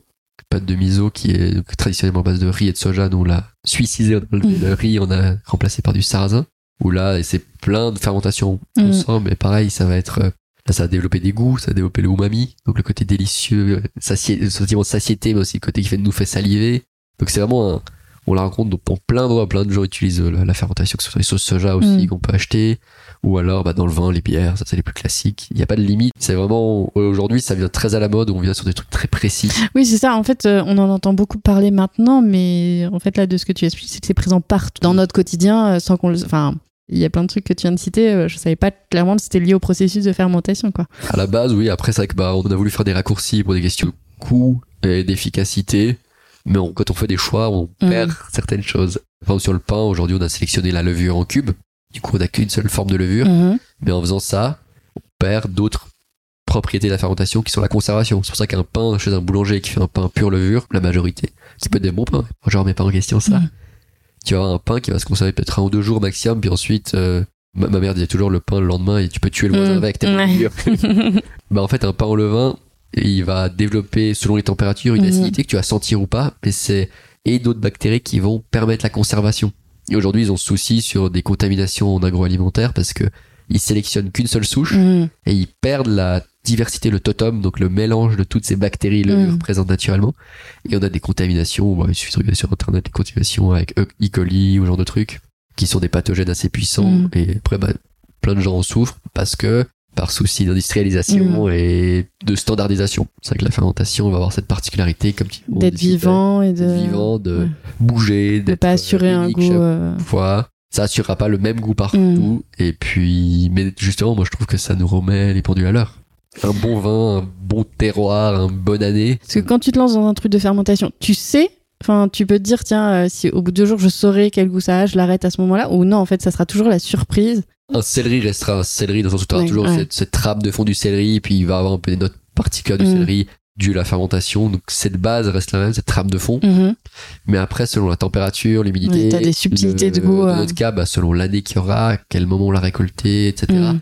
T'as un céleri qui sera plus ou moins sucré ou pas, ou plus ou moins petit ou grand, Mm. donc il aura différentes propriétés organoleptiques. Bah, ça va complètement changer ce goût, mais ça va pas, enfin, alors t'auras jamais, la- ça, ça, je dis toujours ça vaut pas un légume récolté Mm. fraîchement puis mangé dans la Mm. foulée, mais tu vas avoir cette conservation et d'autres goûts, c'est un nouveau produit, Mm. ça élargit la palette créative, en fait, aussi.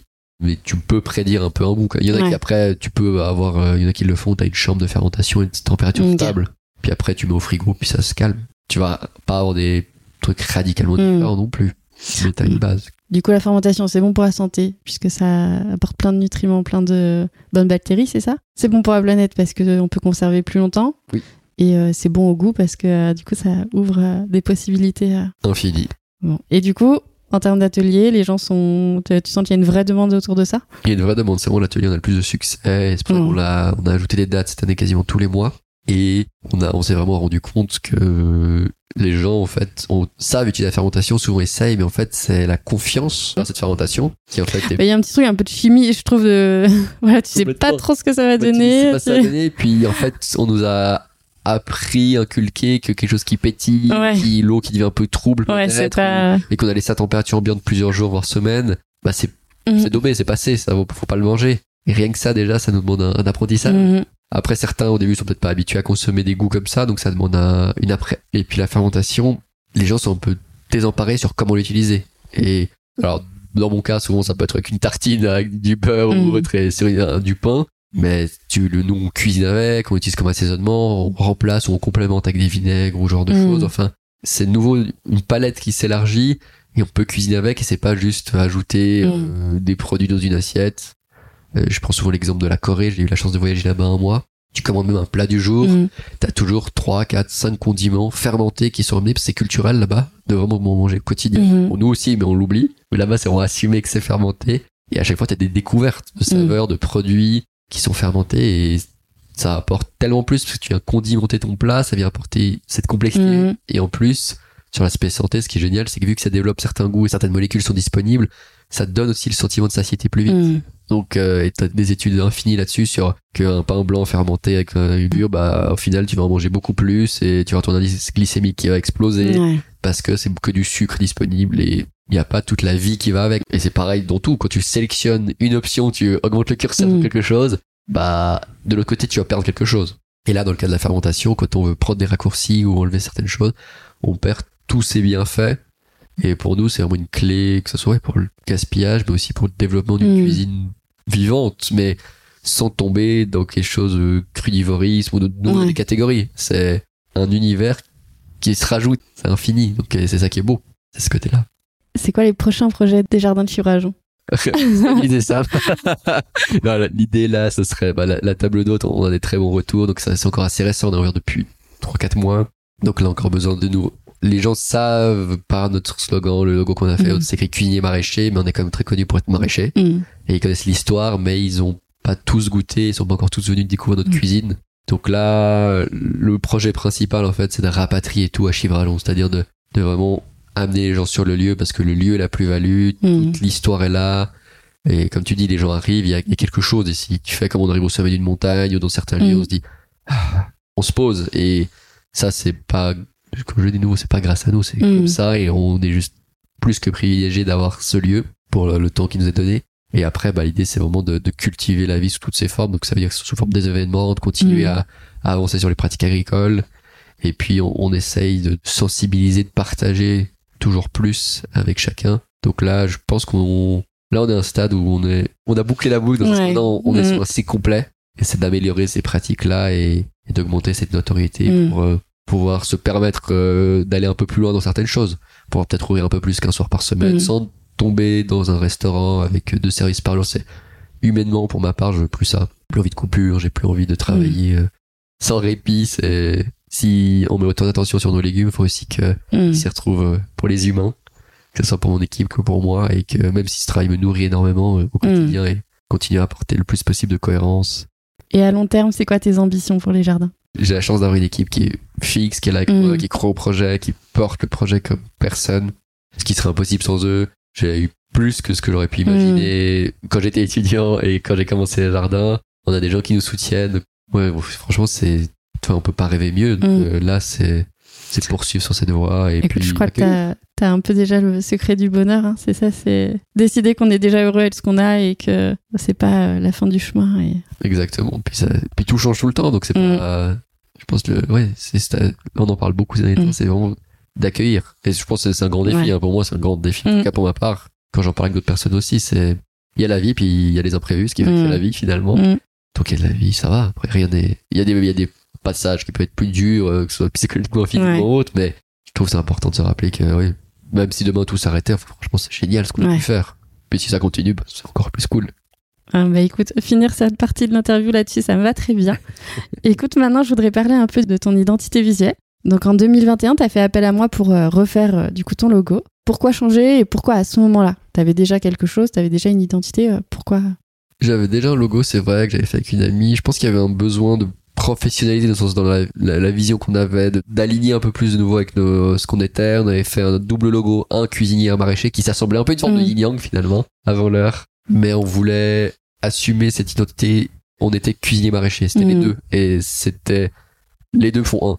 Mm. En gros, c'est vraiment ça fait partie de nous et c'est comme ça. On Bah, c'est ce que tu disais, l'un sert l'autre et inversement. Enfin, Exactement. Et continuer cette réalisation-là qu'on avait déjà eu finalement, mais il fallait vraiment apporter cette cohérence et on avait besoin d'évoluer, je pense, besoin d'une nouvelle, un nouvel élan, de, de pouvoir justement plus travailler sur l'expérience pour moi, que ce soit même d'achat tout simplement, c'était, ça passait par une identité plus claire pour expliquer ce qu'on était et pour vraiment communiquer. On veut pouvoir transmettre des choses aux gens, mais comment transmettre sans que ça soit un bout de Mm. papier que tu vas oublier dans ta voiture, Mm. euh, ce qui m'arrive, hein.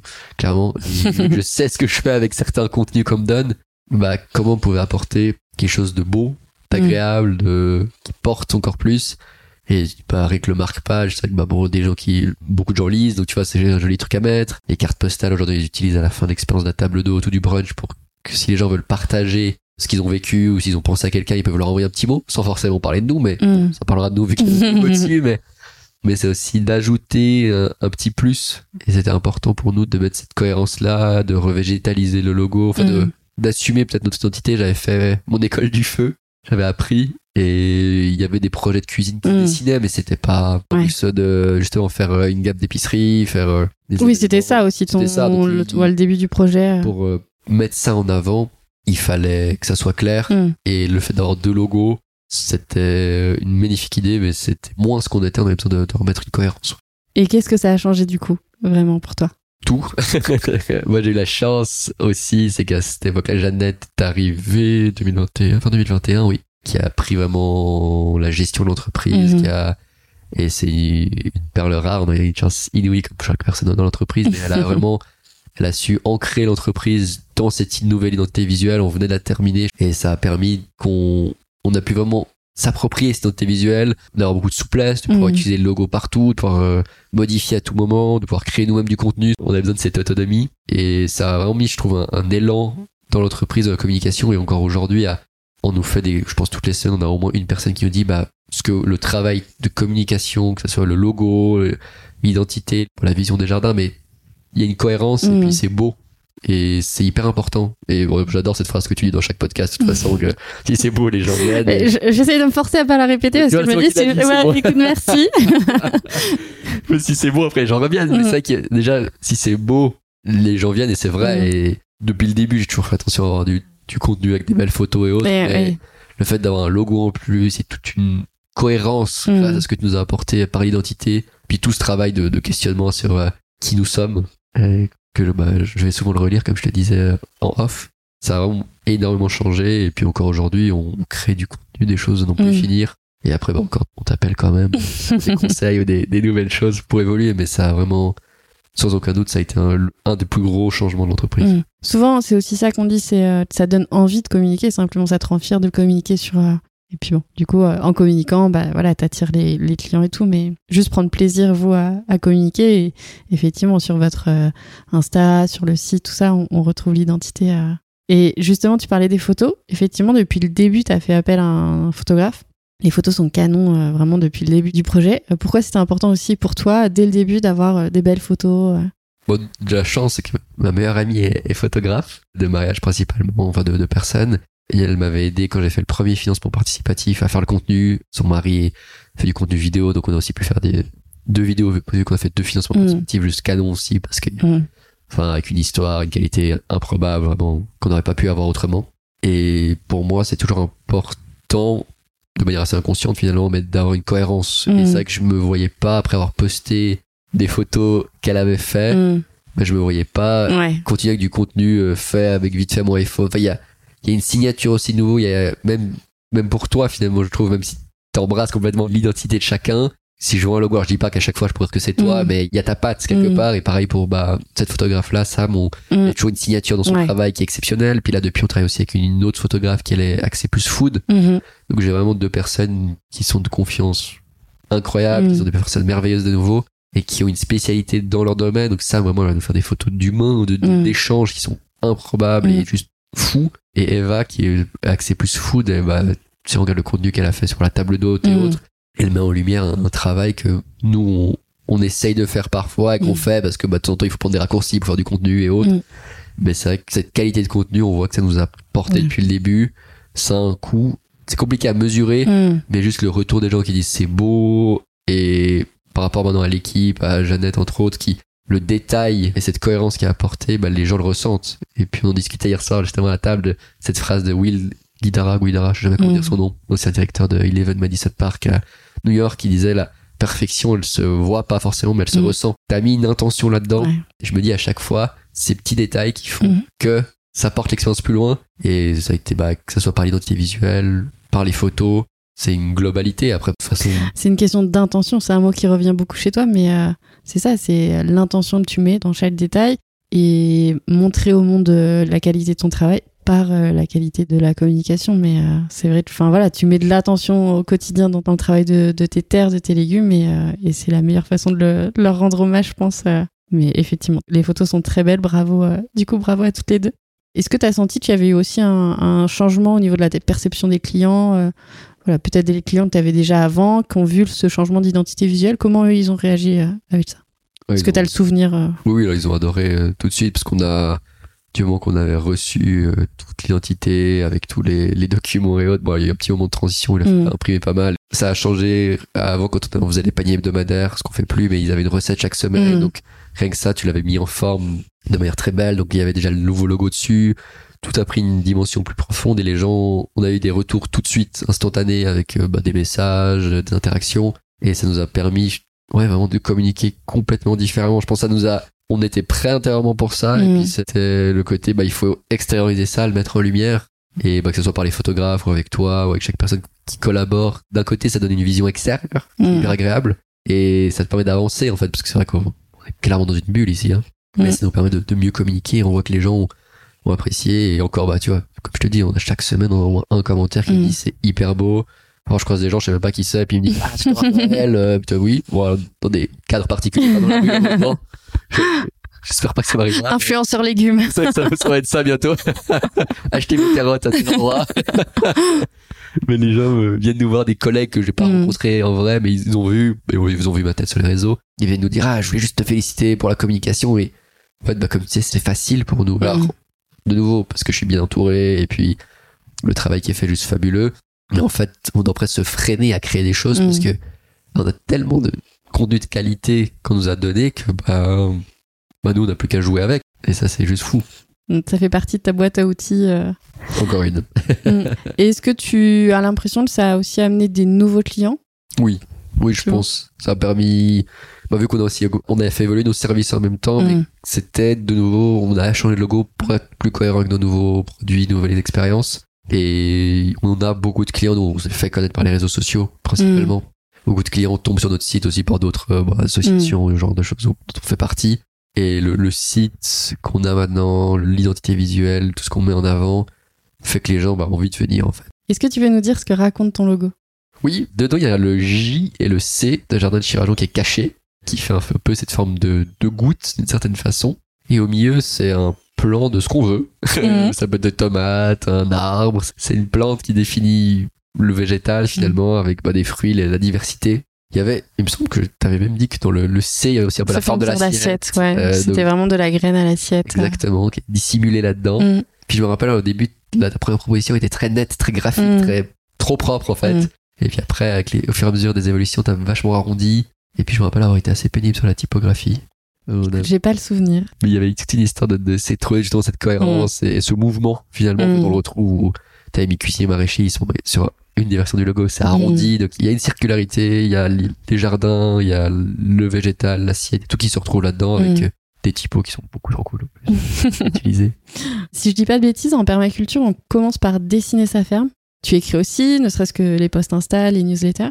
Et tu écris bien, parfois presque Yes. de la poésie. Et puis, bah, ta cuisine, hein. pour moi, t'es un artiste. Est-ce que tu te sens un peu artiste? Moi j'ai toujours des compositeurs, j'aime pas Mmh. considéré comme créateur. Je trouve que la, la nature a cette possibilité de créer, mais pour ma part, on, on reçoit des éléments et on compose. Après, est-ce que c'est une définition d'artiste? Peut-être. Je pense de toute façon, bah, l'art, c'est un moyen de communication, Mm. donc c'est... Oui, mais après, je pense qu'on a tous ça Ouais. c'est juste selon comment on l'exprime. Mais Mm. Quand tu vois quelqu'un, euh, tu vois une, une ou un céramiste qui travaille, ça peut être Mm. juste fou. T'as des cultures, moi, le culture asiatique me parle beaucoup, le Japon. Quand tu vois le, le travail qui est réalisé, la finesse, le côté ritualisation de, Mm. de certains actes, je trouve que c'est de l'art. Enfin, finalement, tout peut être transformé en art. Euh, juste le fait de mettre la table, si tu mets, on revient toujours à cette idée d'intention. Donc après, si l'art est un moyen de communiquer, je pense Mhm. que Non, mais compositeur, euh, le compositeur, Ah, je- on prend les éléments qui c'est là, ça. Ouais. et après, ça marche. Tu sais, moi, je compare euh, beaucoup ma pratique de mon métier à celle d'un cuisinier, en disant justement que, euh, pareil, j'ai des- à ma disposition des aliments, des ingrédients que je transforme. Et, euh, mais par contre, je me sens pas artiste. Et écoute, compositeur, ça me parle bien aussi. Enfin, voilà, tu seras Ouais. compositrice. Ouais, euh, de faire avec ce qu'on, avec les éléments qu'on a et, et de transformer ça. Ah, écoute, ça me plaît bien. On arrive doucement à la fin de cette interview. Euh, Je vais finir avec mes quelques questions rituelles.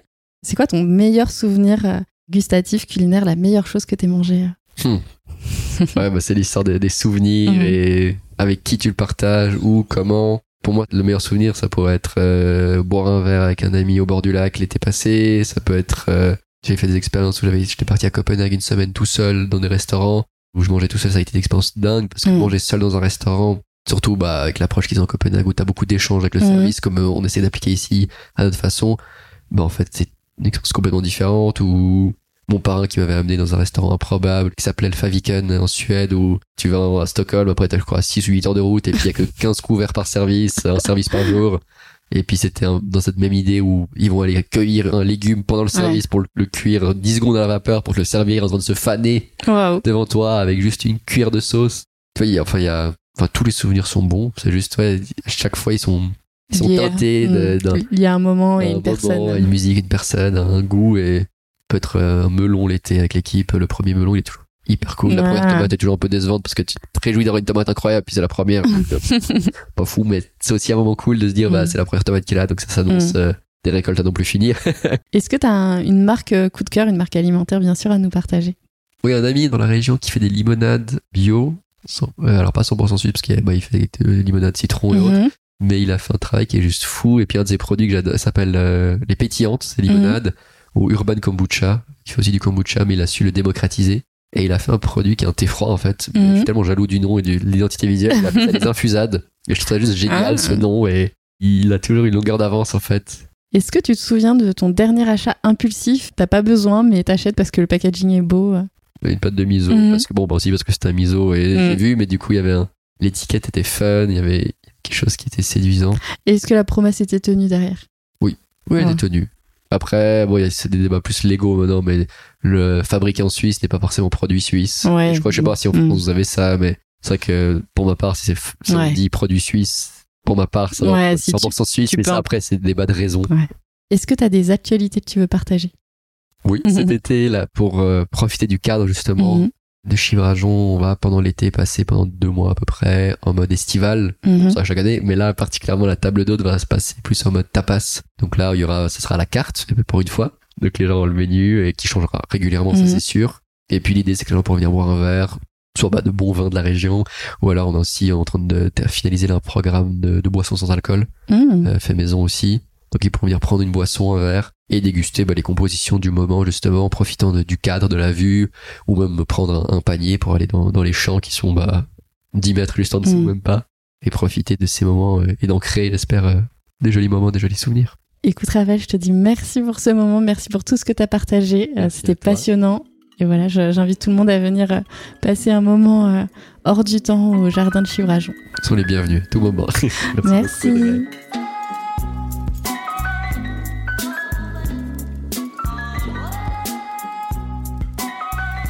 Merci d'avoir écouté cet épisode jusqu'à la fin. Si vous l'avez apprécié et que vous avez envie de soutenir ce podcast, n'hésitez pas à le partager autour de vous, à vous abonner et à laisser un avis sur Apple Podcast ou Spotify. Et moi, je vous dis à très vite pour un nouvel épisode.